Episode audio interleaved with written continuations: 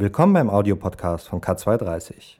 In Episode 22 hören Sie einen Beitrag von Eduard Ursu über die Weihnachtsfeier für einsame und alleinstehende Wuppertaler am Heiligen Abend in der Stadthalle am Johannisberg. Die Feier für Einsame und Alleinstehende in der Wuppertaler Stadthalle hat Tradition und das bereits seit Jahrzehnten und ist in dieser Form einzigartig in ganz Deutschland. Schließlich will niemand am heiligen Abend alleine sein. Für Alleinstehende und Einsame veranstalten daher Caritas, CVJM und die Diakonie in Wuppertal dieses Fest.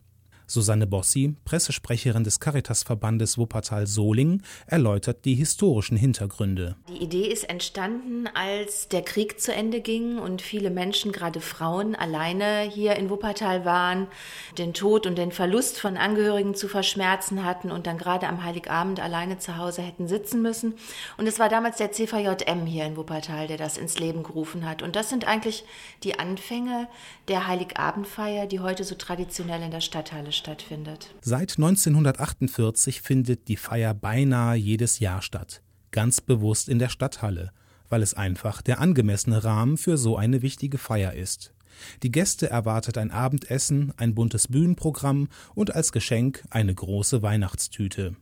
Dabei sind die Veranstalter auch immer auf die zahlreichen ehrenamtlichen Helfer angewiesen. Diese kommen aus den unterschiedlichsten Beweggründen, sagt Susanne Bossi. Am Morgen, also am Vormittag, finden Sie da eine Mischung von Wuppertalern, kreuz und quer. Da kommen Jugendliche hin, da kommen Väter mit ihren Kindern hin, ältere Menschen, also querbeet. Am Abend sind es dann häufig auch solche Menschen, die vielleicht auch selber alleine wären zu Hause und die sagen, ich setze mich aber jetzt hier nicht hin nur als Gast, sondern ich habe noch die Kraft und ich bringe mich ein und habe aber auch selber etwas davon. Ein ehrenamtlicher Helfer ist Hans Bergmann. Er und seine Frau bringen sich gerne ein. Sie helfen einfach gerne. Uns beide, also meine Frau vor allem und mich, hat es bewegt, dass man so irgendwas machen will. An Heiligabend, nachdem die Kinder aus dem Haus waren. Jetzt kann man sich anderen Sachen zuwenden und das war dann der Beweggrund.